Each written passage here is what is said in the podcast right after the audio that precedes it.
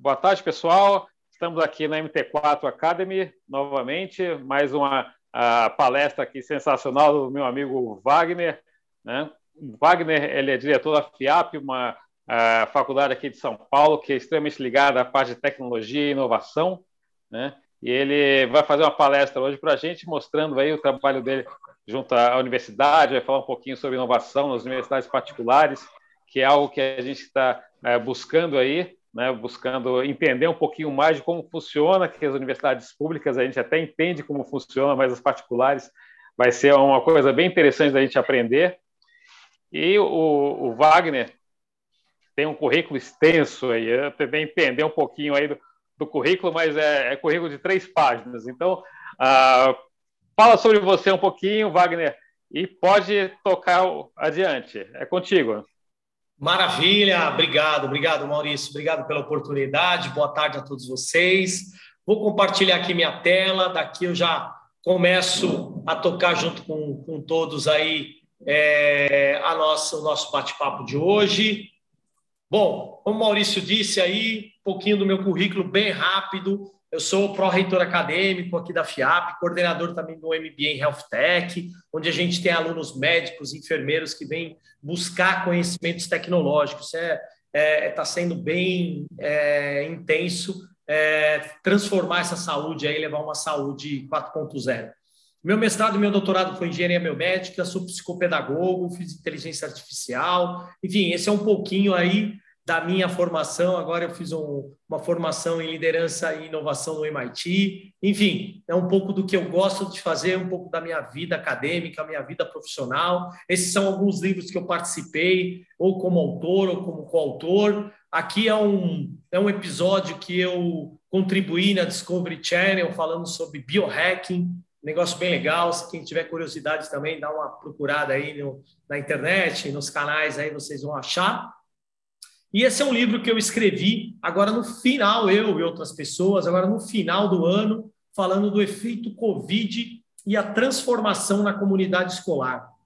Falamos aí de todos os aspectos é, que a Covid é, impactou dentro das escolas. Aqui é um pouco do que eu gosto de fazer no final de semana, né? Algum nos esportes aí, poucos radicais, mas que é, nos ajudam aí a encarar o dia a dia, um salto de paraquedas, um, um pulinho ali de tirolesa, enfim, é um pouco do que eu gosto de fazer e acho importante aí para a gente é, é, se oxigenar né, durante, durante o final de semana. Bom, a ideia é convidar todos vocês para construir uma sociedade mais inteligente e justa, com a ajuda das tecnologias exponenciais.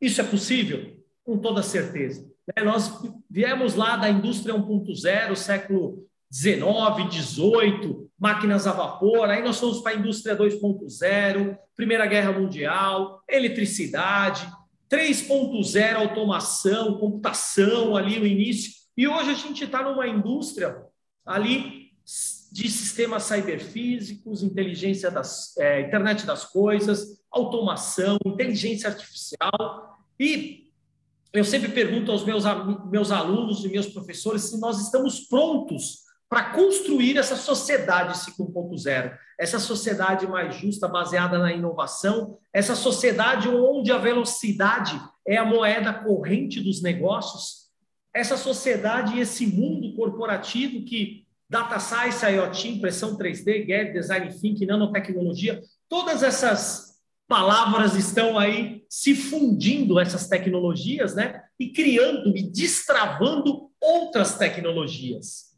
É uma evolução exponencial, pessoal, da tecnologia, ocasionando mudanças profundas no mercado de trabalho, economia, formato das empresas, enfim. Já estamos tendo ganhadores e perdedores. A pandemia acelerou tudo isso, né? E, as, e nós vimos que as empresas que não estavam é, é, é, pelo menos ali iniciando o seu trajeto para o mundo digital, elas sofreram demais. Enquanto que as empresas já com DNA digital, elas cresceram, né? Isso foi nítido quando a pandemia chegou. Acredito muito que próximo ano todos vacinados, mas muito do que nós experimentamos na pandemia, quando eu falo de, de soluções digitais, nós vamos continuar mantendo. Daí a importância né, de a gente, então, pensar, ter um mindset digital. Olha só essa, essa cena, é da Paralimpíada aqui no Brasil, já faz algum tempo, mas olha que interessante esse braço robótico interagindo com a dançarina. É quando seres humanos e máquinas formam um time. É essa fusão né, do bio com a tecnologia.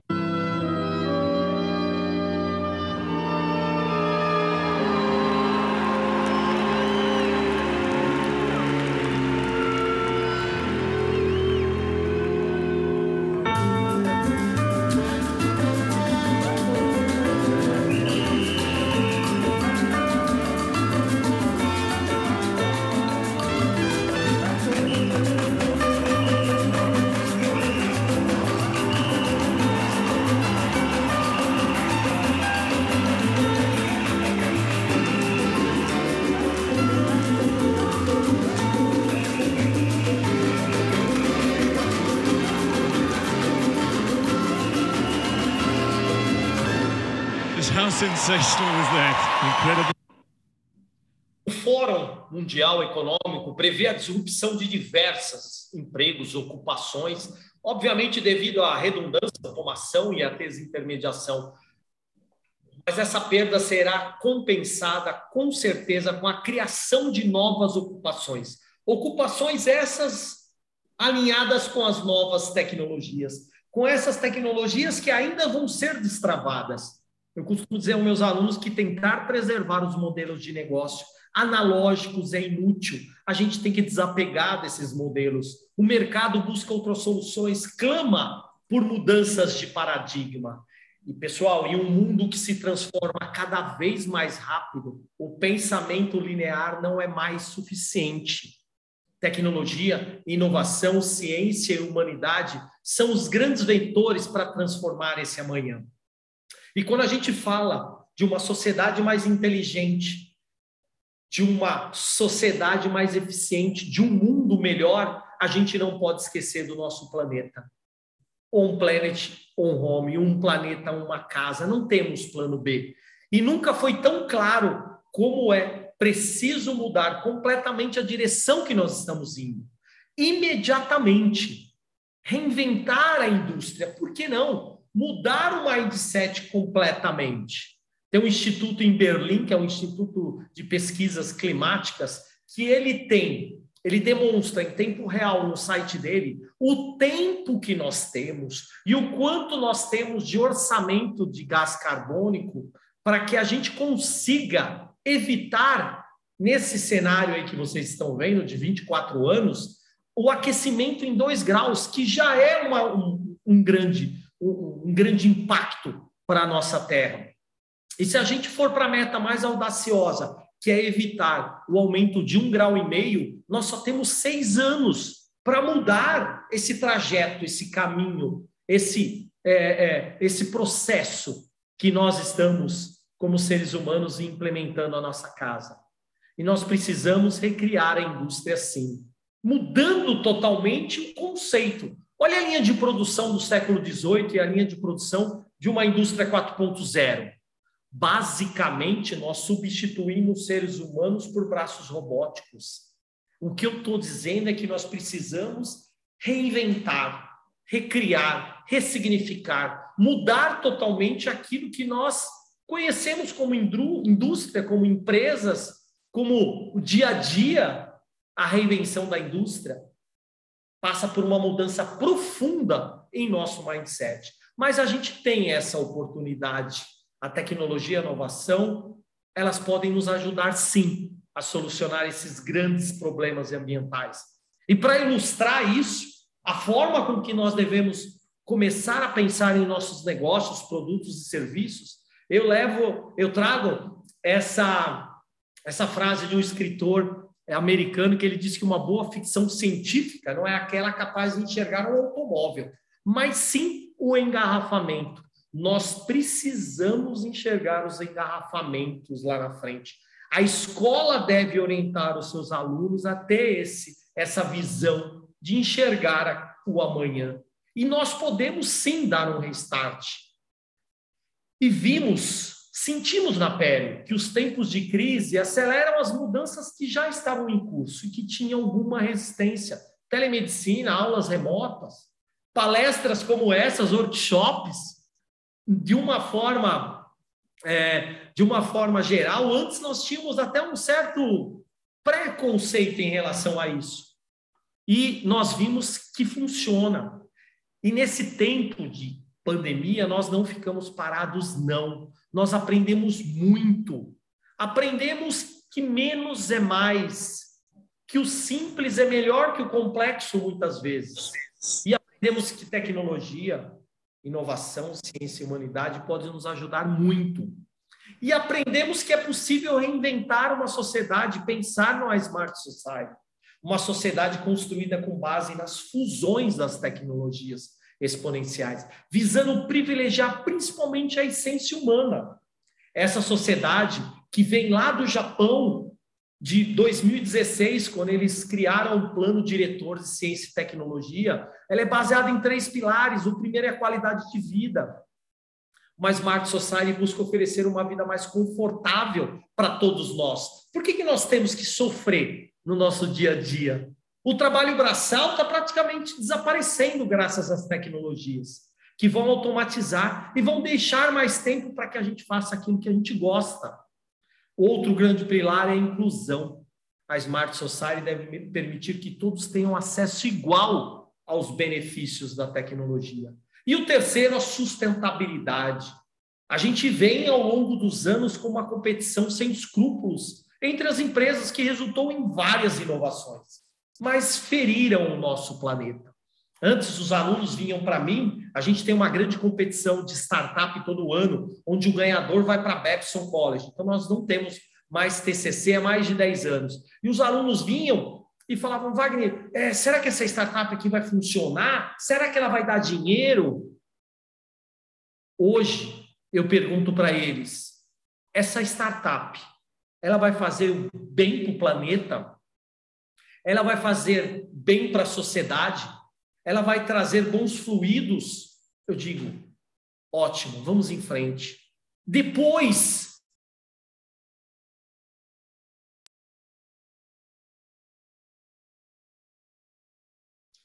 é inevitável não pensarmos em uma sociedade inteligente. A tecnologia aliada à vida pode encurtar caminhos, promover as transformações digitais dentro das empresas de forma mais ágil eficiente e com menos atrito. A tecnologia é um shortcut para melhorar a vida das pessoas e impulsionar as disrupções. E nós estamos vivendo nesse momento que eu chamo de cognificação.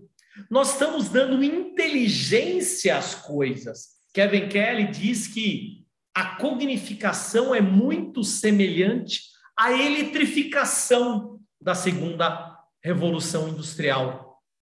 Nós tínhamos um ferro que funcionava a carvão.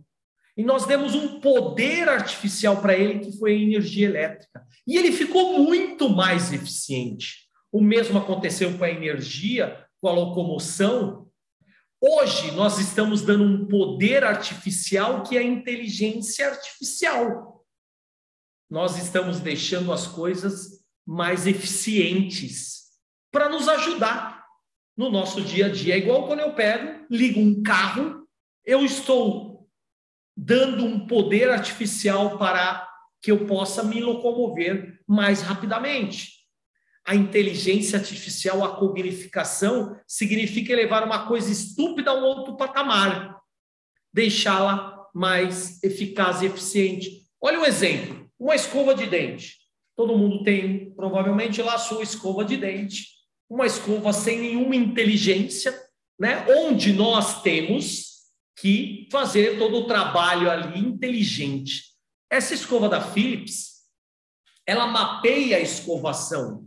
Ela diz para você se você pode dormir, se está tudo ok ou não. Ela memoriza 14 escovações, ela mantém um relatório. Olha só isso para os jovens.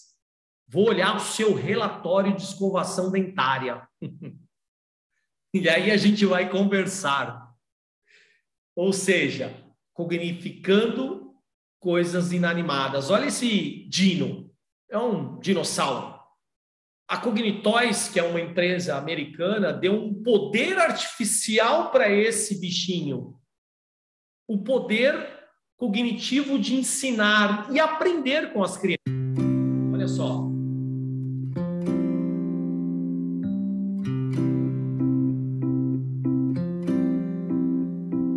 My name is Lily. Hi, Lily. Nice to meet you. How far is the moon? The moon is about 250,000 miles That's from a Earth's lot. average. What is 2 plus 2? Four. Awesome job, Grayson. What is the speed of light? The speed of light is 186,000. O Dino que vocês estão vendo, ele é conectado no Watson e ele interage com as crianças. Né? Ele busca ah, na internet nas bases de dados da IBM respostas como essas que vocês estão vendo. E o mais legal é que ele lembra as conversas com a criança. Então, em algum momento, ele vai perguntar para a criança qual a sua cor preferida. E ela vai responder. E ao decorrer da, do seu diálogo ali, ele vai lembrar disso e ele vai usar essa informação. Outro exemplo muito interessante da IBM também, com o Watson e a Pinacoteca do Estado de São Paulo.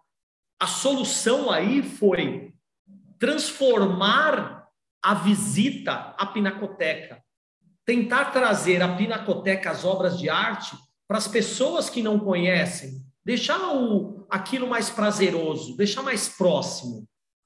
Passar aqui, vou adiantar um pouquinho para vocês verem aqui, ó, a solução funcionando. Então, esse menino aqui, por exemplo, E porque essas artes eu entendo mais e tem muitas pelas ruas. Eu gosto de arte, mas eu nunca tive a oportunidade de ir ao museu. Não é um ambiente que fala comigo.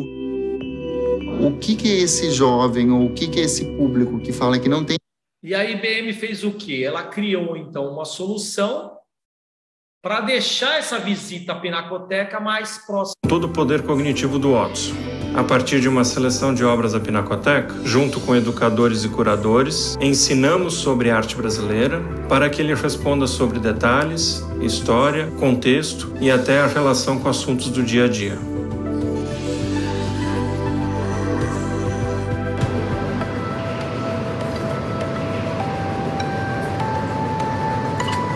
Qual o contexto histórico dessa obra? Quantas bananeiras tem no bananal? E você, gosta de jogar futebol? Em 1934, o futebol já era um enorme sucesso no Brasil, mas trabalhando duro na lavoura. O mestiço provavelmente não tinha tempo para jogar. Por que, que é um amor impossível? O que são as duas figuras no quadro? Qual estilo de pintura foi usada nessa obra? Enfim, foi a experiência foi cognificada, foi dada uma inteligência, um poder artificial a, a- a essa solução. E essa solução, obviamente, ela teve que ser ensinada. Por quem? Por pessoas é, é, detentores de conhecimento em relação à arte. Então, foi feito um trabalho bastante grande ali junto aos especialistas da Pinacoteca para que eles pudessem ensinar a inteligência artificial para que ela pudesse, então, interagir com as pessoas. Outro exemplo, o Watson é usado para criar um trailer desse filme que se chama Morgan. Olha o trailer do filme.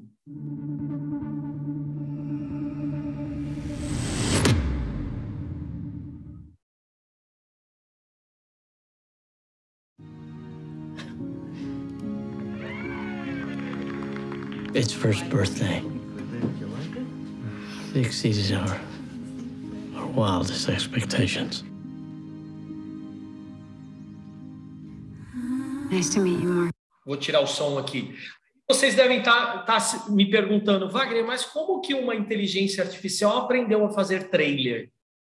Como é que ela consegue não dar nenhum spoiler? Como ela consegue criar um trailer oficial? Ela foi ensinada a inteligência artificial. Ela se baseou em padrões de criação de trailers de seres humanos. Então foi apresentado à inteligência artificial vários filmes e vários trailers. E ela foi assistindo, entre aspas, filme trailer, filme trailer, A partir daí, ela disse: agora eu já sei criar, eu já sei criar trailers. E agora, qualquer filme que a gente passar por essa IA, ela vai saber criar um trailer. Os robôs são divertidos, a inteligência artificial é divertida. E ela, inclusive.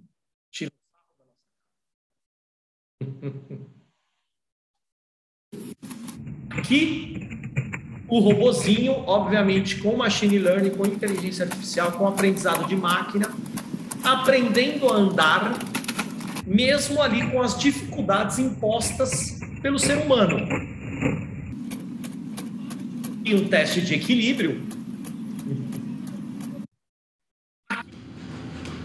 Esse robô da Boston Dynamics, ele está com uma câmera ali no, no seu braço, ele identifica o formato da, da, da maçaneta ali, e ele está aprendendo a abrir portas. Tem um ser humano atrapalhando ele, mas ele é persistente. Sorte dessa pessoa é que ele ainda, esse robô, não aprendeu a se defender. Porque senão provavelmente ele iria revidar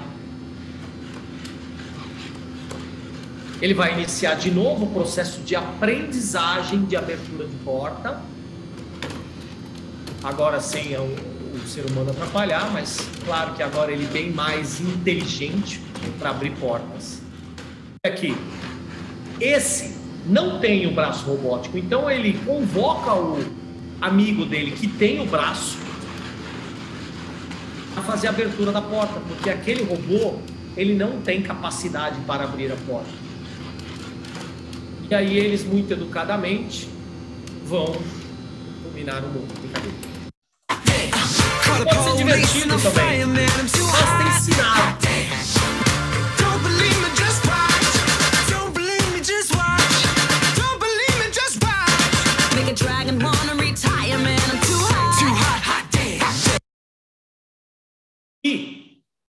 Pebolim está com sensores conectados ao Watson, aqui é um trabalho nosso aqui da faculdade com a IBM, onde o Watson faz o papel de comentarista do jogo que está acontecendo. É tipo assim, tira o Casagrande e bota aí o Watson para comentar os jogos.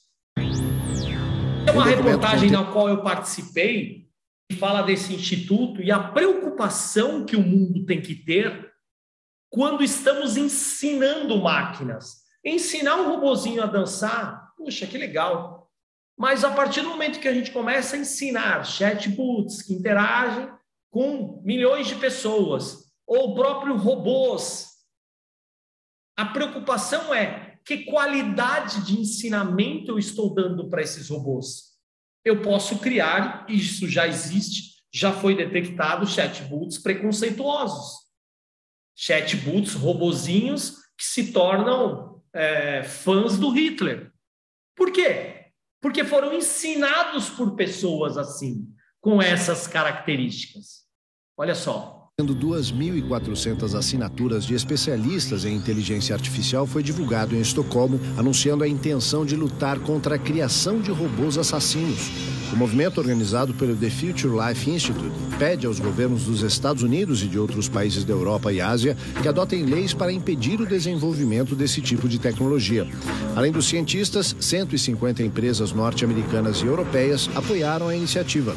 A divulgação do documento ocorreu durante a Conferência Conjunta Internacional de Inteligência Artificial em Estocolmo.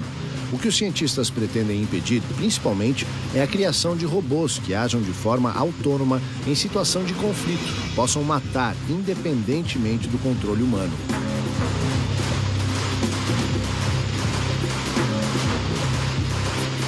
Por trás desses dispositivos estão pessoas e a gente não consegue controlar as pessoas.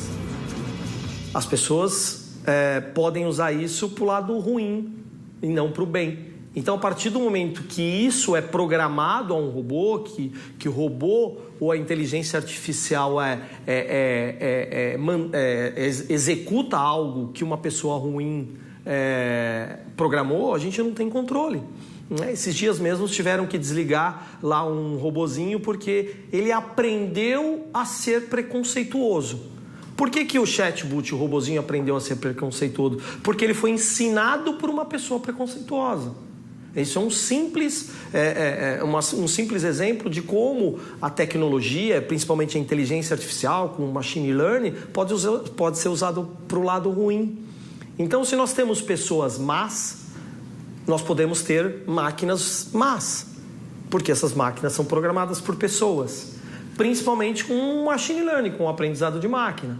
O aprendizado de máquina hoje ele é muito semelhante ao aprendizado humano. Uma criança nasce, ela não sabe escrever, ela não sabe andar, ela não sabe falar. Quem ensina?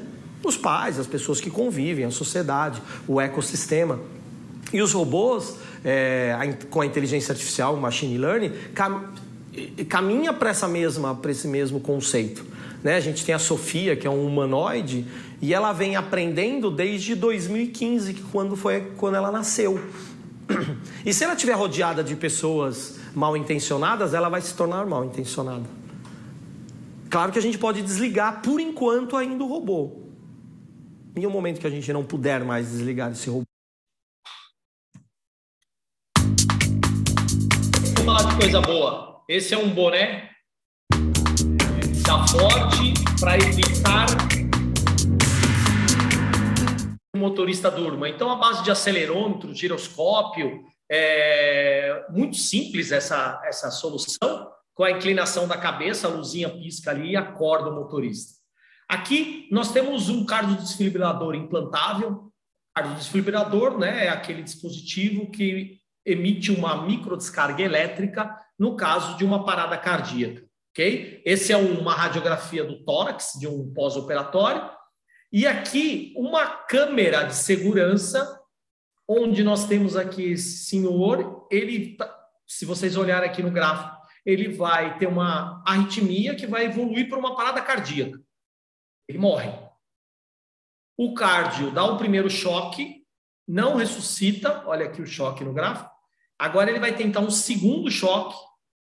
No segundo choque, o rapaz aqui ele é ressuscitado.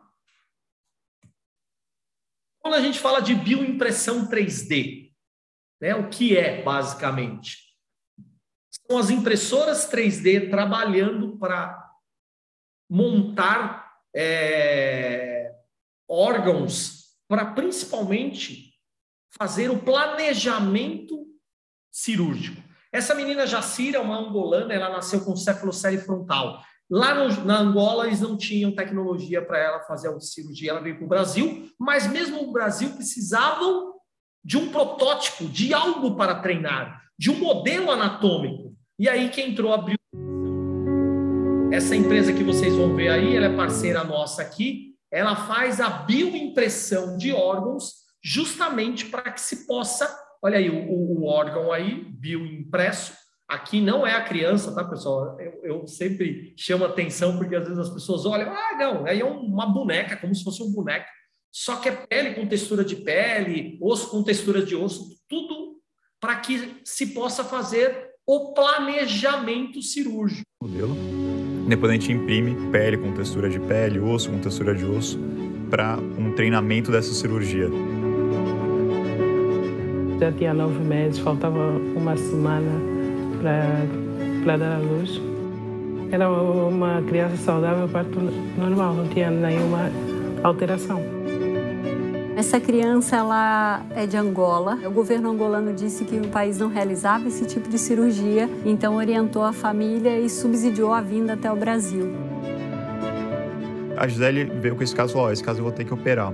Seria muito importante ter um modelo para planejamento, porque é um caso extremamente raro. A gente vai ter que fazer uma cirurgia complexa. É um caso que chama encefalocele, quando acontece a emeação do cérebro por uma falha óssea no crânio ela faz com que o cérebro fique protruso na pele. Nós conseguimos, através de, de doação, a possibilidade de planejar essa cirurgia. Então, a criança vai ser operada pelo SUS, mas com a tecnologia do Boston Children's Hospital.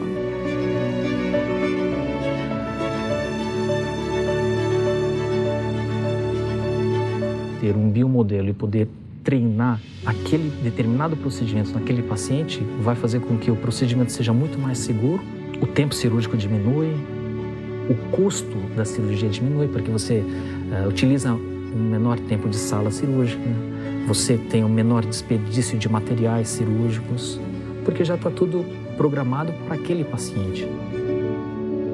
Como se tratar da, da cabeça crânio, seria uma criança que podia vegetar, podia depender 100% de mim. Hoje nós vemos alguns campos com uma aplicabilidade nos países desenvolvidos, né? como a cirurgia cardíaca, a neurocirurgia, a cirurgia crâniofacial. Mas eu acredito que o futuro consiga expandir para todas as especialidades, com benefícios sem dúvidas para o paciente. É a potência da tecnologia. E hoje, então, já é possível aqui no Maker mesmo da FIAP a gente imprimir, por exemplo, esse dispositivo aqui que substitui o gesso. Olha só, isso é uma uva, pessoal. O médico aqui está suturando com o Da Vinci uma uva, um gomo de uva. Olha só, tem tremor? Não, é o médico junto com a tecnologia com superpoder. Eliminou todo e qualquer tremor do médico. É a tec... não, não substituindo o médico. A tecnologia aí dando um superpoder aos profissionais. Olha a Claire. Claire queria apenas reconquistar a mobilidade perdida no acidente em 2006. Com a prótese computadorizada, ela repete praticamente todos os movimentos de uma perna normal. Ela tem um tipo um, uma memória interna e você personaliza a prótese de acordo com o paciente. Personalizar a prótese, memória interna, isso é machine learning, aprendizado de máquina. Quanto mais ela usa a perna, melhor a perna fica para ela. Olha o Sérgio. O Sérgio também precisou de próteses depois de um choque elétrico em 1990. Em 30 anos, ele experimentou as mudanças nessa área. A mão mecânica tem habilidades que a versão humana não é capaz de fazer. Quando eu faço isso para as crianças, é algo fantástico. O brilho no olho deles Sérgio ganhou superpoder.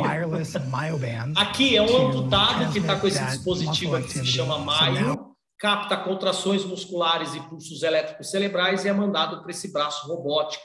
Né? Então, olha só como a tecnologia encurta caminho. Sei, né, dessa amputada nesse braço, nessa mãozinha aqui, impressa na impressora 3D. Nós fizemos isso aqui na FIAP, imprimimos esse braço robótico na impressora 3D, colocamos lá motor de passo, linha de nylon, uma solução muito simples e executamos a, a, o projeto. Aqui é o professor testando, aqui é um aluno com conhecimento absorvido. Sucesso. Tem um delay, obviamente, aí nos comandos, mas é, é o mais importante aí adquirido. Aqui, esse senhor ele tem mal de Parkinson, eletrodos dentro do cérebro, conectado ao, a esse dispositivo. Quando esse dispositivo é acionado, uma microdescarga elétrica é inserida dentro do cérebro dele. E aquilo que era um desarranjo cerebral ali, que era como se fosse um curto-circuito dentro dos seus neurônios, passa a ser uma harmonia cerebral. Ele começa a conseguir controlar novamente os seus braços e suas mãos. Implante coclear é um outro dispositivo tecnológico que eu gosto de trazer como exemplo, apesar dele já ter um tempo aí né, no mercado. Mas o que, que ele faz simplesmente, pessoal? Ele transforma ondas sonoras em pulsos elétricos. Esses pulsos elétricos são enviados aqui para a cocleia. Daí para frente o nosso cérebro faz. Daí para frente o nosso cérebro faz o resto. Olha essa criança ouvindo pela primeira vez na vida. What do you hear? Are you listening? Ah. Jovem. Now technically your device is on. Can you tell?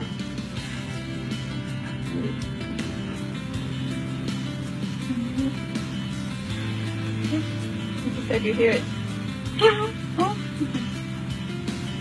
hey, I sound. You're hearing yourself better. Okay, you can drive. It's okay.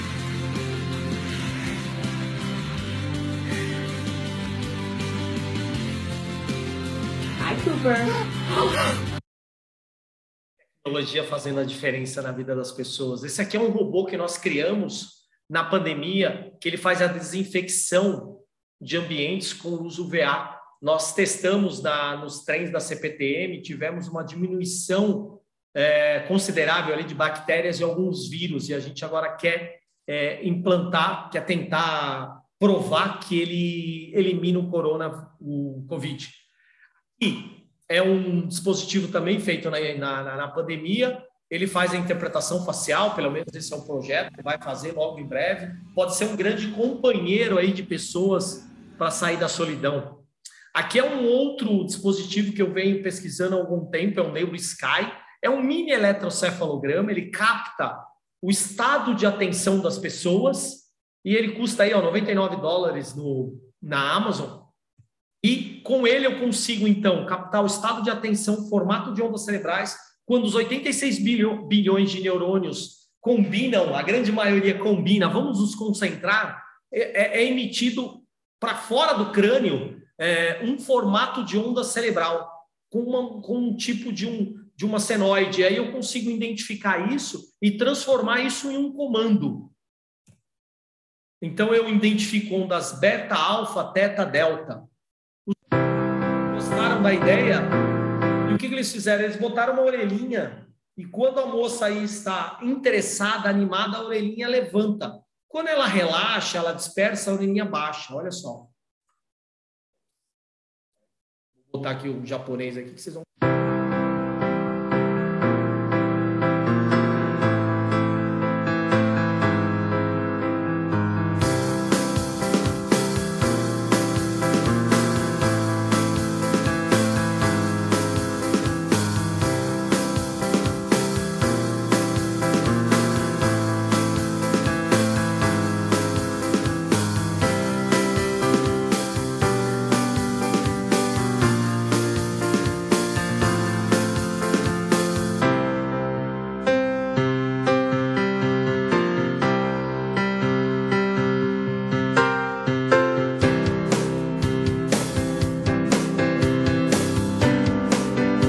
vida acaba ficando previsível demais, né?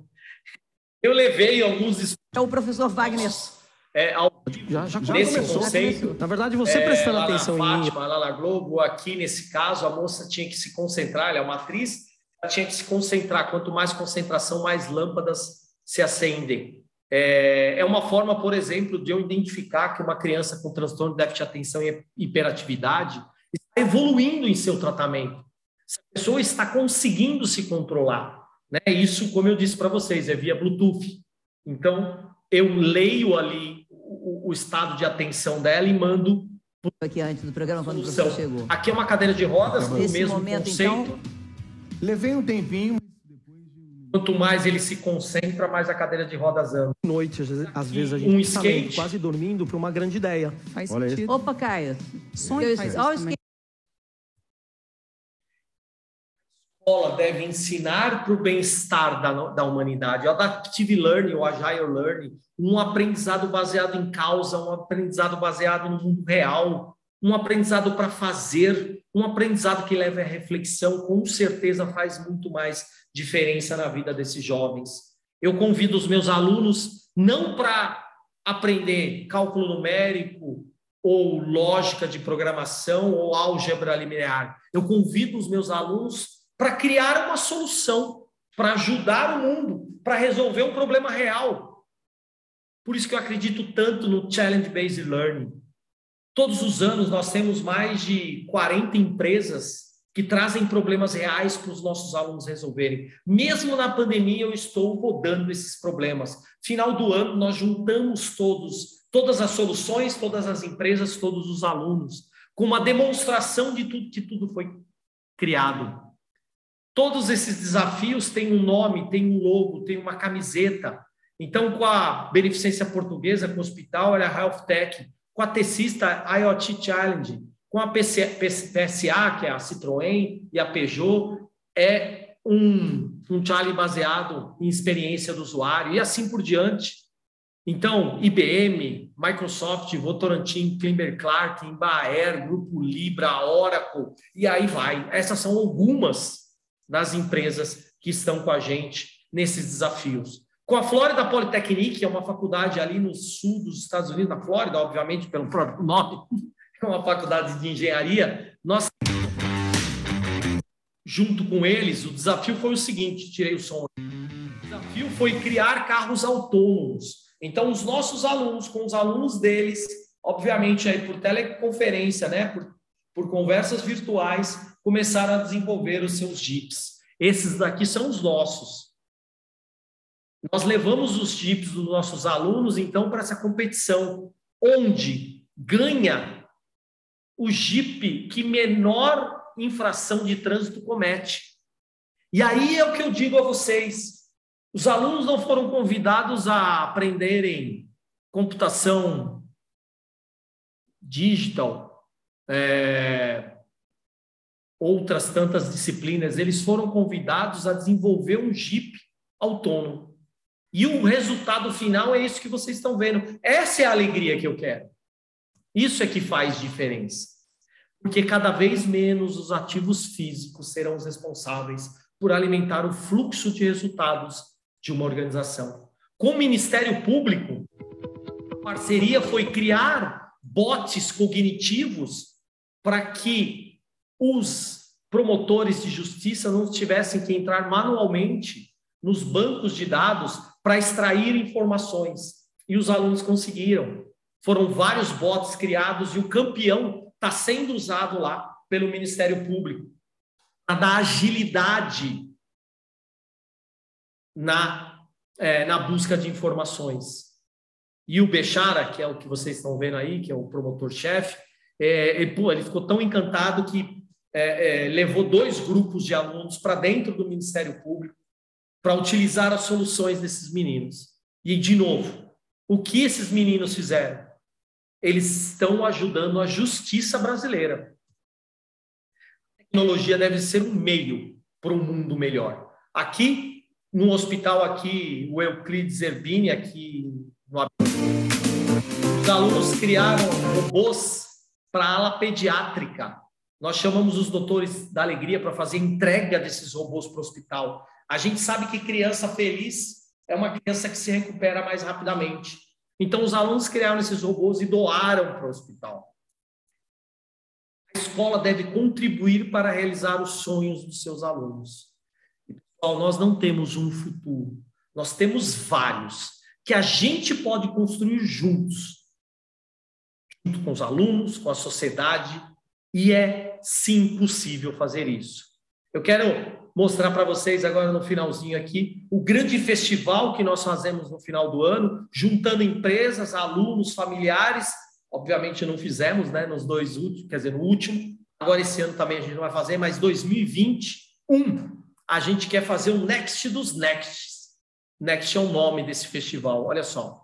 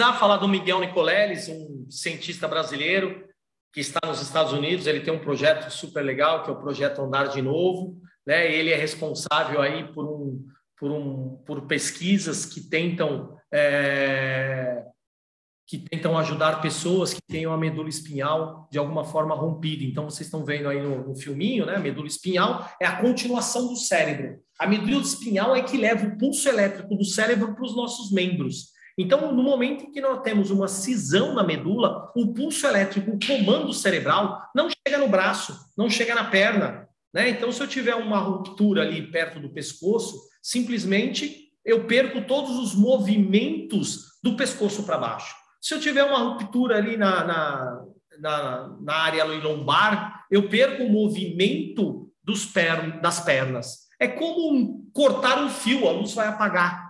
Eu não tenho mais a, a comunicação entre o cérebro e os membros. E o que, que ele fez? A pesquisa dele gira em torno disso. Então, aqui, no chute inicial da Copa do Mundo, esse paraplégico pôde dar um chute porque ele estava com o exoesqueleto, que justamente faz essa substituição né, ela o, é, faz como um jumper, né, não usa o caminho da medula. Aqui é um laboratório dele nos Estados Unidos com todos os seus funcionários e olha só quanta bandeirinha brasileira aqui. Isso dá orgulho demais. Se eu tivesse presencialmente aí com vocês, eu ia mostrar como é possível hackear pulsos nervosos que vêm do cérebro.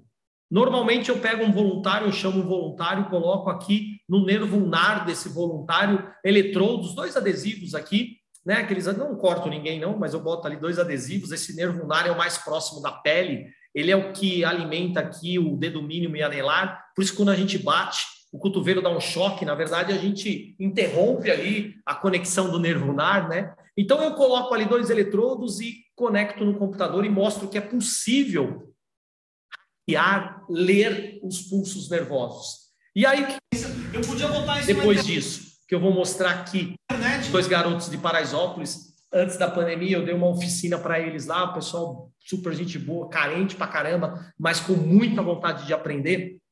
Eu dei ali um workshop de IoT. Então, eu tenho dois eletrodos aqui no braço do menino de camiseta preta, eu leio o comando cerebral que ele vai dar para o dedo dele, mínimo e anelar, hackeio, jogo aqui para essa outra placa e insiro o pulso no braço do menino de branco. Ou seja, o menino de camiseta preta vai controlar o menino de camiseta branca. Olha só. Controlar o cara lá do outro lado do Joguei aqui nessa outra plaquinha, amplifico um pouco, jogo esse sinal em cima da pele do organtininho. Não estou cortando ninguém. Agora, peraí, cara, relaxa. Agora o Cassiano vai dar aquele Spider-Man que você nunca deu na vida, sabe? Organtinho, fica tranquilo.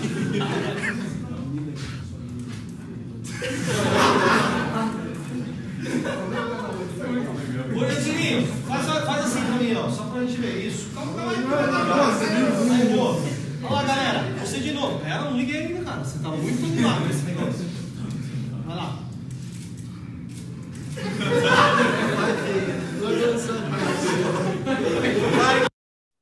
Parece ficção, mas é verdade. Nenhum cabo poderia ter esses meninos, um em cada parte do planeta, e conseguiria fazer esse mesmo, é, esse mesmo controle. Mostro para eles que tecnologia está acessível, que tecnologia é, pode, de fato, resolver problemas reais. E termino com a frase que eu acredito no poder transformador da tecnologia, um poder que, aliado à criatividade, inventa, muda e quieta faz as pessoas buscarem soluções que nunca foram pensadas. Tudo isso para construir um mundo melhor.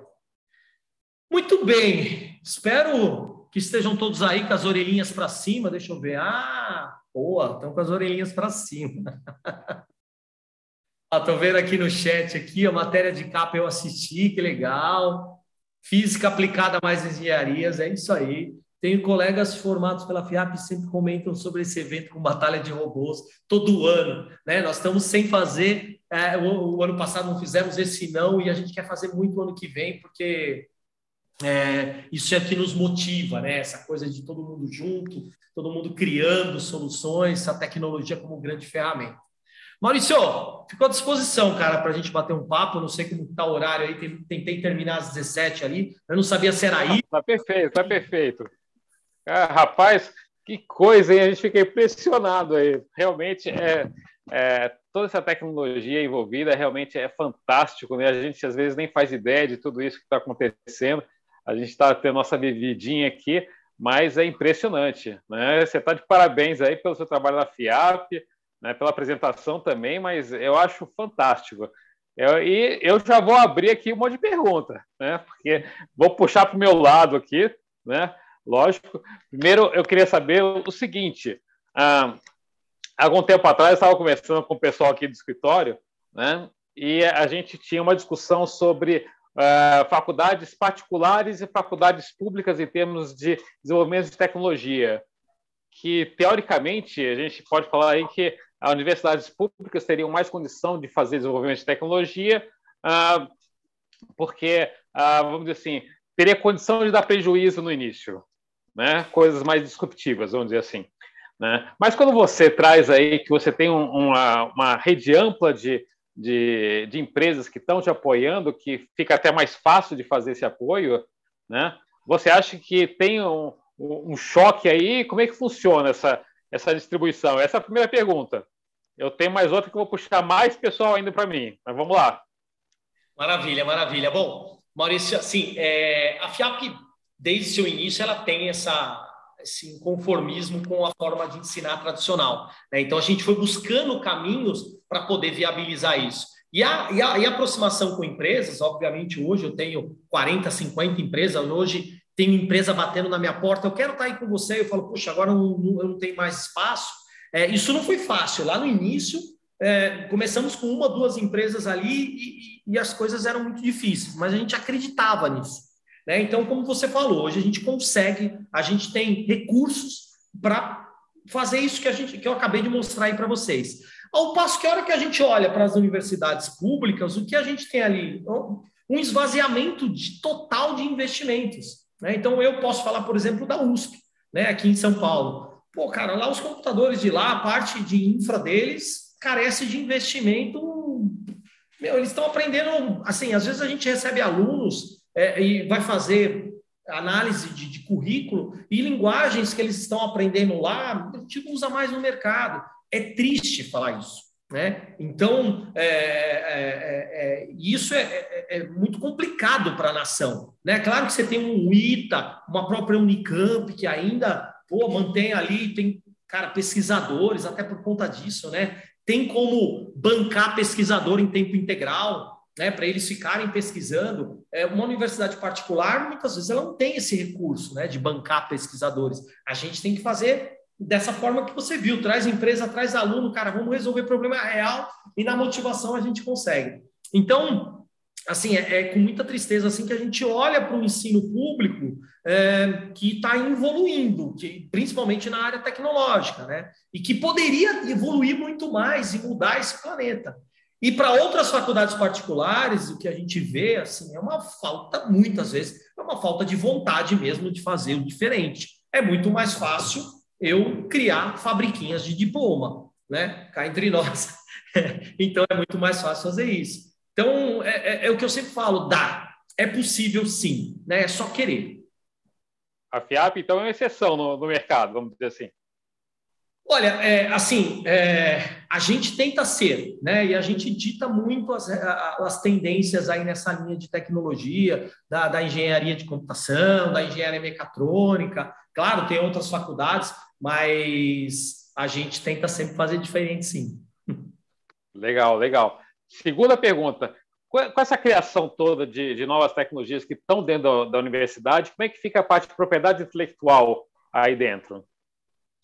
Olha, é, é, esse é um ponto que eu acho que até a gente falou da outra vez, assim, é, a, a, FIAP, assim, ela não, ela não quer de jeito nenhum ganhar dinheiro com o que os alunos produzem, é deles, né? Então, o que a gente é, faz, é, obviamente, tem conteúdos, tem disciplinas que orientam, né, que passam é, a orientação de como o que o aluno deve fazer em relação à sua propriedade intelectual, mas fica muito por conta do aluno, do criador. Né? Então, tem várias startups é, que surgem aqui dentro e que hoje já estão dando dinheiro, que os moleques estão vivendo, que já venderam. Em alguns casos, as empresas contratam os alunos né? eu tive a Sanofi, eu tive a Bosch, que a ideia dos moleques era tão legal que, que a empresa falou assim: pô, essa ideia ainda precisa ser maturada, então vem para cá.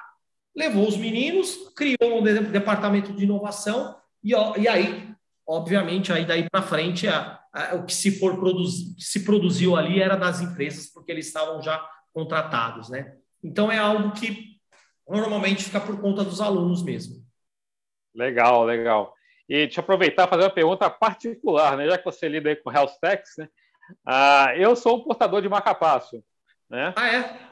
É, e a gente tem uma média aí de substituição das baterias a cada 10 anos, né, mais ou menos. Não tem ninguém estudando para que isso seja uma, uma forma mais fácil aí de ser trocada essa bateria?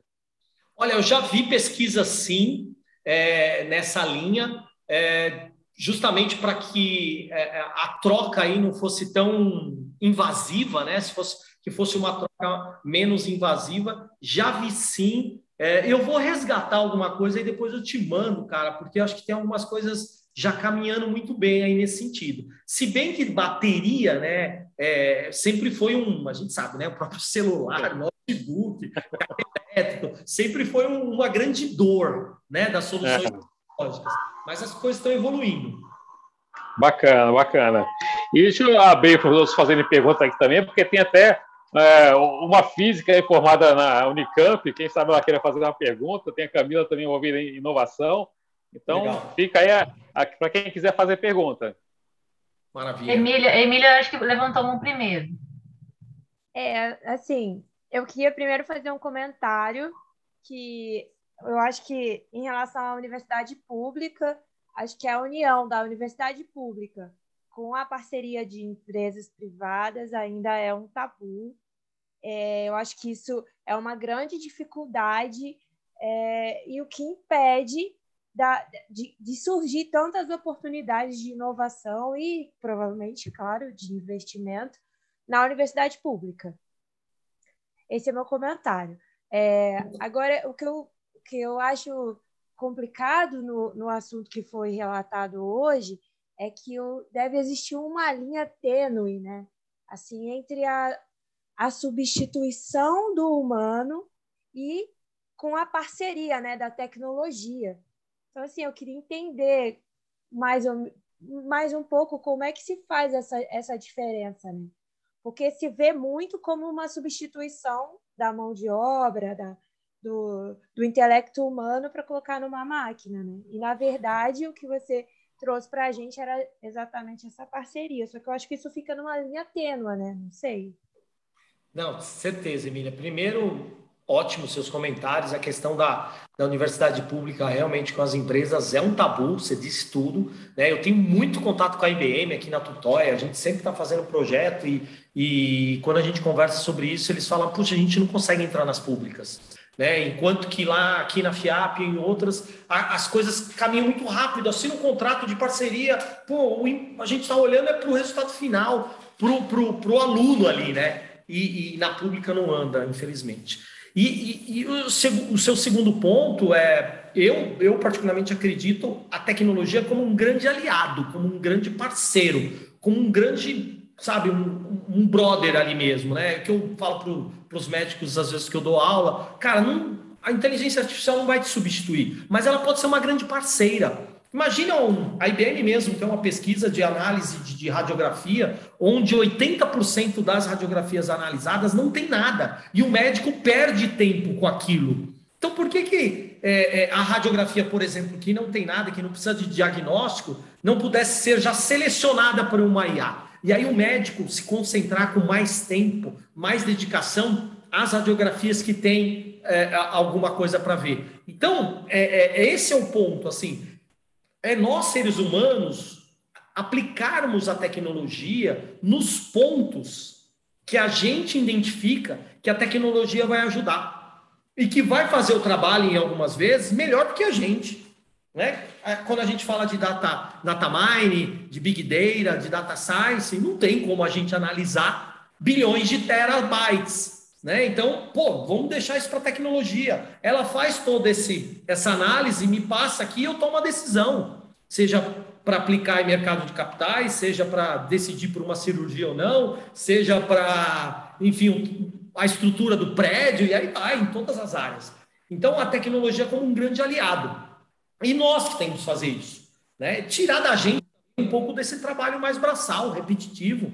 E aí a gente fica com mais tempo para a parte, e aí é o que você falou, do intelecto, né? daquilo que de fato o computador não consegue fazer. Então, não é substituição, não. É parceria mesmo, ferramenta. Mas eu acho que hoje em dia ainda muita gente enxerga como uma substituição, né? E aí Sim. precisa divulgar de uma forma dessa forma para que a gente enxergue bem melhor, né? Emília, eu falo para o pessoal, não trabalhe como um robô, porque senão você vai ser substituído por um. É, verdade. É um pouco disso também, né? De você é, é, também ter essa consciência de é, qual é a minha função aqui na empresa, na organização, na escola. Tem que ser uma função de ser humano. É. Né? E, e acho que esse é um ponto também, mas Estou super de acordo com você, Emília. E aí entra também um outro ponto, assim, que, felizmente, de novo, né? A gente olha para o Brasil, assim, a gente tem lá é, quantos milhões de desempregados? Acho que 14, né? 14 milhões de desempregados. E eu tenho empresas aqui pedindo, pelo amor de Deus, para eu arrumar programador para elas. E eu não tenho programador, quer dizer, eu tenho, mas estão todos empregados. Então, assim, olha só que, que, que, que paradigma, né? Então, assim, se a gente tivesse né, um, um, ali um investimento na formação dessas pessoas, desses 14 milhões, para todas as áreas, esses 14 milhões tinham como se recolocar, é, tinha como impulsionar essa economia que precisa de mão de obra. Eu tenho aluno que, é, é, é agora na pandemia, os caras estão ganhando 5 mil dólares trabalhando aqui no Brasil para empresas americanas e programando, de 5 mil a 9 mil dólares. E aí vem o, pô, tô cheio de amigo aqui que está com startup, ele fala assim, pô, Wagner, eu sou seu amigo, me arruma um programador. Eu falo, cara, olha só, meus programadores onde estão, estão programando para os americanos, estão programando para os portugueses. Por quê? Porque eles estão ganhando em euro, estão ganhando em dólar. E aí o menino faz o quê? Da casa dele ele fica programando lá e mandando os códigos. E aí quando bate uma empresa que oferece, sei lá, 5 mil reais, ele fala, não, estou ganhando 5 mil dólares. Então, olha só, esse é o, infelizmente, esse é o nosso, nosso país. Então, é, é mas a gente não pode desistir. Verdade. É, aproveitando o gancho da, da Emília, você falou uma, uma parte na, na palestra que me chamou a atenção. A gente não tem TCC. E isso tem, tem muito a ver com a questão da, de quebrar paradigmas de educação tradicional, que a gente está vendo que não está acompanhando a sociedade hoje, a complexidade da, e, a, e a rapidez da tecnologia. O que, que você vê hum, para alguns anos, daqui a alguns anos, a educação no Brasil, o que pode melhorar e o que está tendendo a, a dar um boom daqui a algum tempo em nível de educação, forma de, de, de aprendizado, enfim. É, vou, vou fazer um paralelo até para talvez encurtar caminho nós tínhamos os bancos, né? Instituições financeiras, a gente tinha que ir na fila ali, a gente tinha que. Tinha um monte de coisa que a gente não curtia de banco, mas só tinha aquele modelo. E aí vieram os bancos digitais, vieram as fintechs. E o que, que a gente fez? Putz, meu banco está aqui. Que negócio de pegar fila, é, talão de cheque, enfim, meu banco veio para cá. E nós adoramos esse negócio. E aí, o que, que os bancos tradicionais tiveram que fazer? Se reinventar. Né? Então, o Itaú, o Bradesco, pô, cara, o Nubank está aí e tantos outros. Na educação, o processo está muito semelhante. E a gente já vem acompanhando isso. Né? Então, por que, que a educação não pode ser prazerosa? Por que, que eu tenho que aprender de um jeito chato? Não, eu quero. Ontem mesmo eu dei uma entrevista para a TV Cultura, onde eu falei da gamificação, da introdução da tecnologia, de uma educação digital e não analógica para uma geração digital. Então é, é, é, é inconcebível que você tire o seu o aluno, a criança, de todas as conexões que ela tem, celular, videogame da casa dela, bota numa sala de aula e diz: olha aqui para mim, para o quadro negro, que eu tenho um conhecimento. Imagina, acabou. Né? Então a escola precisa entender essa transformação. Professores e alunos é um time só, não é um contra o outro. Né? Você falou do TCC. O TCC era uma brincadeira de gato e rato para ver se tinha plágio. Né? Então o aluno fazia lá, o professor, pô, será que tem plágio esse negócio? Não resolvia problema nenhum, o TCC ia para a biblioteca, depois nunca ninguém mais via aquilo. Pô, por que, que não pode ser uma solução de um problema real, aplicando tudo aquilo que ele, que ele aprendeu no curso dele? E que, por que não, virasse um, uma startup? Então, é, é, é, essa mudança de mindset, é essa forma de, de, de transformar digitalmente é, a forma de ensinar é que a gente precisa implementar. Né? Então, por exemplo, no, nós temos dois colégios aqui, no qual também eu, eu sou diretor. Os nossos colégios aqui, eles têm é, é, uma pegada super maker, uma pegada de, de, de projetos reais. Então, o aluno, de, em um momento lá, ele desenvolve, estou pegando aqui um projeto, vai terceiro ano do Fundamental 1, ele desenvolve uma horta inteligente, uma horta que avisa quando falta água. Para ele criar aquela horta, todos os professores entraram com os conteúdos. Ciência, é, o professor de química, o professor de matemática, até para calcular, enfim, e fez sentido para o aluno, ele curtiu, ele aprendeu. Então, o futuro é incerto. Né? Então, não dá para dizer, olha, eu vou. Né? Brincadeira, quando eu era criança, eu falava, eu quero ser bombeiro. Tudo bem que a profissão de bombeiro existe até hoje, mas muitas vão desaparecer daqui a alguns anos, né? e outras vão surgir. Então, a formação para os jovens, né? agora estou pensando mais nas crianças aí, é para um futuro incerto. Mas a gente precisa desenvolver todas as habilidades para que ele, pensamento computacional, é, resolução de problemas complexos, é, a parte de liderança, socialização, enfim, tudo isso, para que ele seja feliz lá na frente. Porque lá ele vai escolher a profissão dele. Né? Agora, escolher agora pode não existir mais lá. Então, voltando aí à sua questão, é, é, é, como as empresas estão passando por uma transformação digital e precisam, como os bancos, as escolas também. E aí entra muito na questão de como ensinar. Obviamente, professor, coordenação, direção. É, eu, capac... eu viajo o Brasil inteiro, às vezes, dando capacitações é, nesse sentido para as escolas e faculdades. E eu sei o quanto é difícil para aquele professor que dá aula há 30 anos do mesmo jeito mudar o jeito de ensinar. Eu falo, professor, o conteúdo é o mesmo. Vamos pegar lá, é, é, integral. O conceito é o mesmo. A integral vem ao longo dos anos. Cara, mas será que não dá para você ensinar diferente? De um jeito que o aluno vai curtir? Pode ser um aplicativo, não sei, cara. Você é o cara que conhece de integral. Ensina, vamos ter um formato que o aluno goste. E vai fazer muito mais sentido para ele.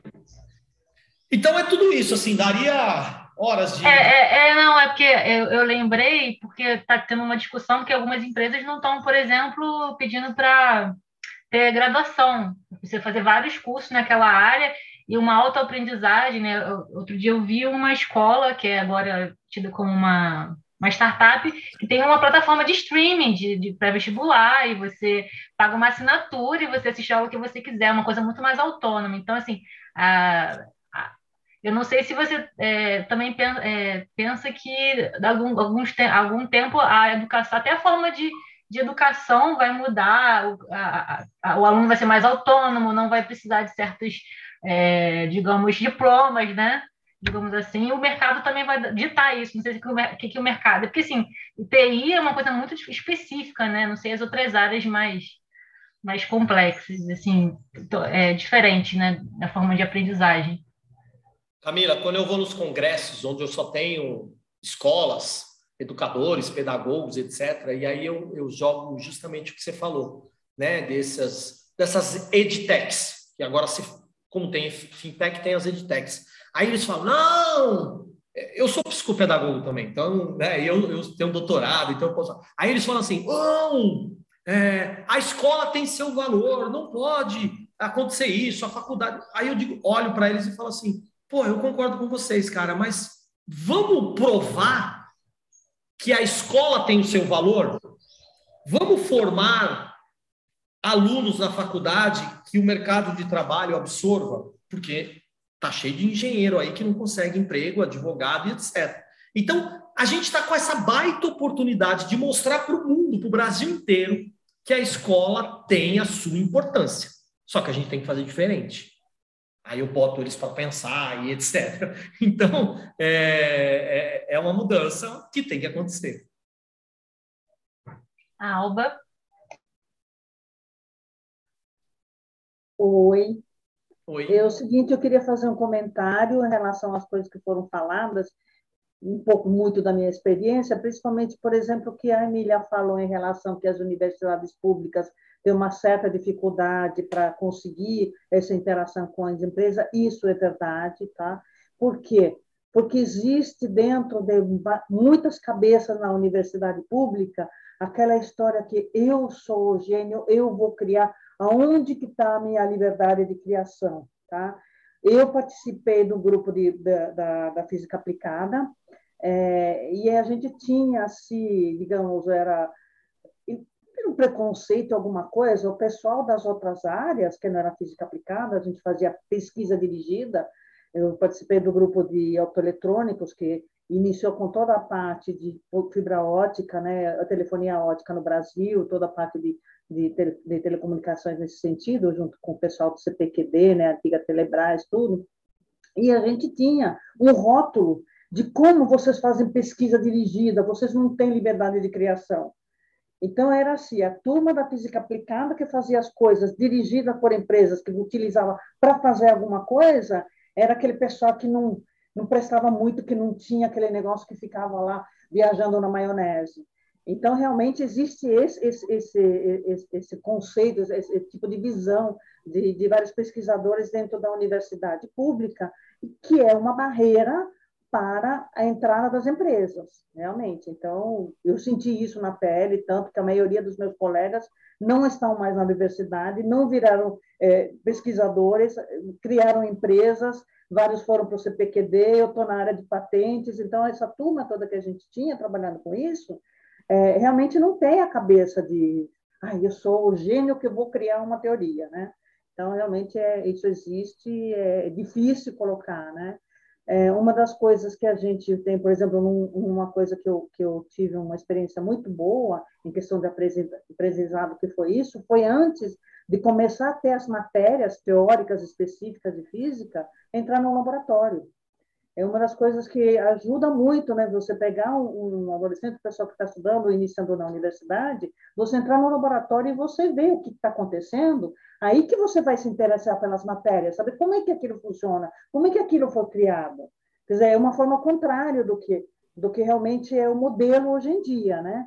Eu lembro de um professor que ele falava assim para mim, falei, mas Alva, para que, que você quer fazer iniciação científica? No primeiro ano de faculdade, você está no básico, ninguém faz isso. Eu não lembro o que foi que eu falei para ele, ainda vou perguntar para esse professor, e ele falou que ele, eu convenci ele e ele me arrumou um, um, uma iniciação científica no laboratório. O pessoal só fazia a partir do quarto ano, do terceiro ano, e olha lá quando alguém se interessava. falei, mas no primeiro ano ninguém se interessa, não, não existe isso. falei, como não? Foi muito interessante. Então, realmente, a gente começar primeiro a ver as coisas, como é que elas funcionam, e o pessoal se interessa. Aí que vai para as matérias, aí que vai para a matemática, aí que vai para o cálculo. Então, é um processo criativo muito interessante mesmo. Então, é essa parte, é esse comentário que eu queria falar. A parte toda que você falou também em relação a, o, o, a turma que precisa ser educada de forma diferente, né? Não vai substituir, o, o robô não vai substituir as pessoas. Uma das coisas que está acontecendo hoje em dia, que eu sei, meu marido trabalha no, no Sirius, e o grupo dele está tendo muita dificuldade para conseguir os técnicos para trabalhar lá. Eles estão com três vagas abertas e não conseguem. Não conseguem um técnico específico ou que se possa se interessar para trabalhar é, especificamente na área de, de, de, do controle da máquina. Né? O grupo de, de, de, controle que faz a máquina ligar e funcionar. Se tiver alguém, avisa que manda para cá o currículo por aí. Então, realmente existe essa dificuldade. Então, o que vai mudar ali não são as máquinas que vão substituir as pessoas, elas vão substituir alguns serviços que as pessoas fazem. Porque vai precisar de outras pessoas, de outro tipo de pessoas, para poder fazer toda essa cadeia, né? Sim. É isso aí. Muito obrigada pela palestra, muito boa. Ótimo. Obrigado, obrigado valeu, obrigado.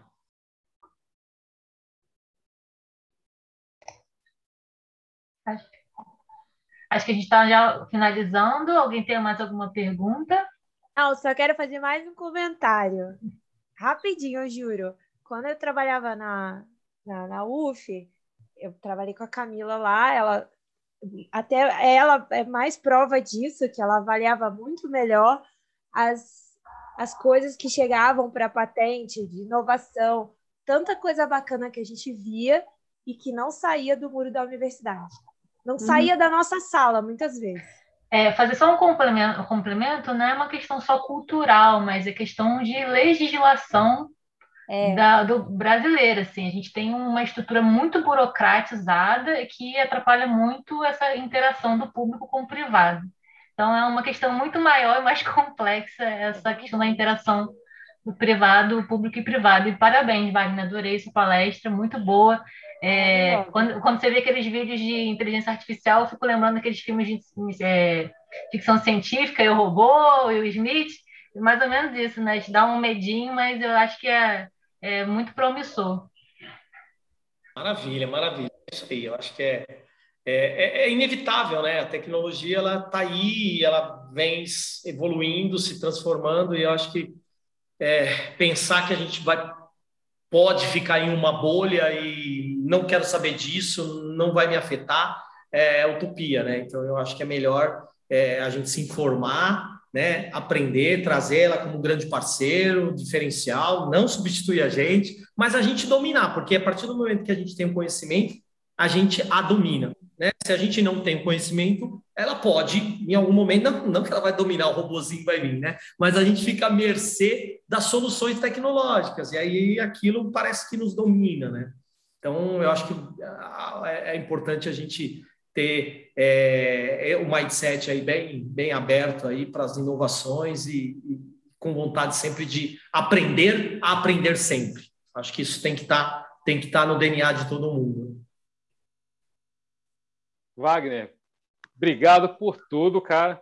Eu, assim, no final de cada mês, toda sexta-feira, essa vez foi um pouquinho diferente porque eu estava de férias, mas no final de cada mês a gente tem uma palestra com uma, uma personalidade diferente aí, né? E eu sempre saio cheio de ideias, né? O pessoal morre de medo porque minhas ideias assim são meio meio complexas aí, a gente tenta botar em, em, prática tudo isso e acaba sendo um pouco complicado. Mas uh, a sua palestra foi fantástica, né? já pôs um monte de ideias aqui para mim. Né? Embora a gente seja um escritório uh, pequeno, seja um escritório uh, bem específico, sempre me traz muitas coisas novas. Né? E eu queria te agradecer muito por tudo que você trouxe hoje. Fantástico. E é isso. Né? Só tenho a agradecer. Obrigado por tudo e a gente fica aí à disposição de quem quiser entrar em contato e tudo mais. Tá bom?